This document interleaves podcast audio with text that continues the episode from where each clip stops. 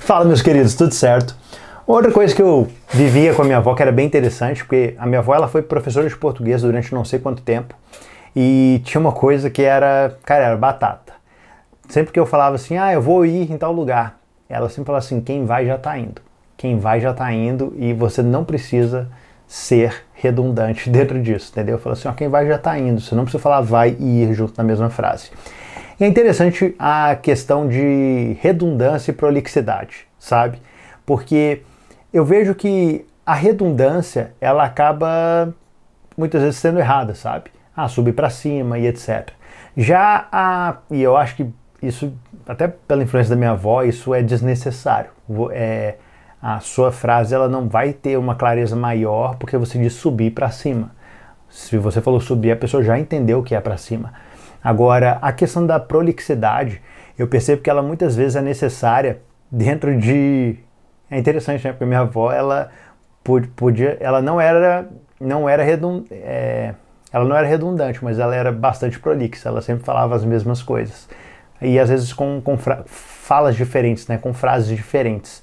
Mas eu percebo que a prolixidade ela muitas vezes faz bem, porque você explicar a mesma coisa de uma forma diferente para que outro entenda, é, cara, é interessante, porque muitas vezes na primeira explicação a pessoa pode ter entendido ali talvez 30%, 40% daquilo que você explicou para a pessoa.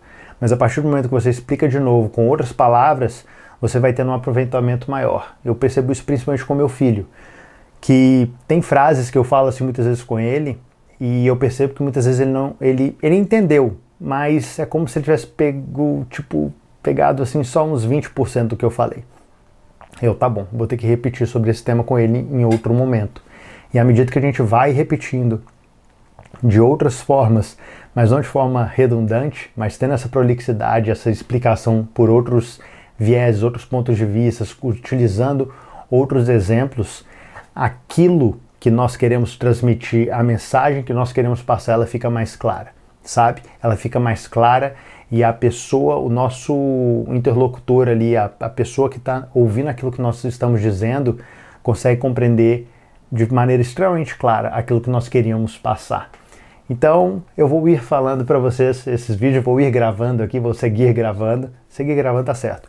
Mas eu creio que esse vou ir da minha avó, que quem vai já está indo, é algo que a redundância a gente pode cortar da nossa vida, mas a prolixidade, de alguma forma, ela faz bem, sabe? Ser prolixo não. Claro, existe o. O excesso de tudo é ruim, tá? Você ser prolixo em todas as frases que você falar é algo extremamente prejudicial.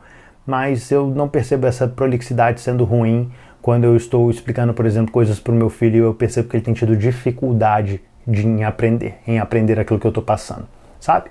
Mas é isso, eu acredito que você tem sabedoria suficiente, é inteligente o bastante para entender aquilo que eu quero dizer aqui, tá? Mas é isso, meus queridos, eu espero que esse meu vídeo te ajude de alguma forma. Um grande abraço.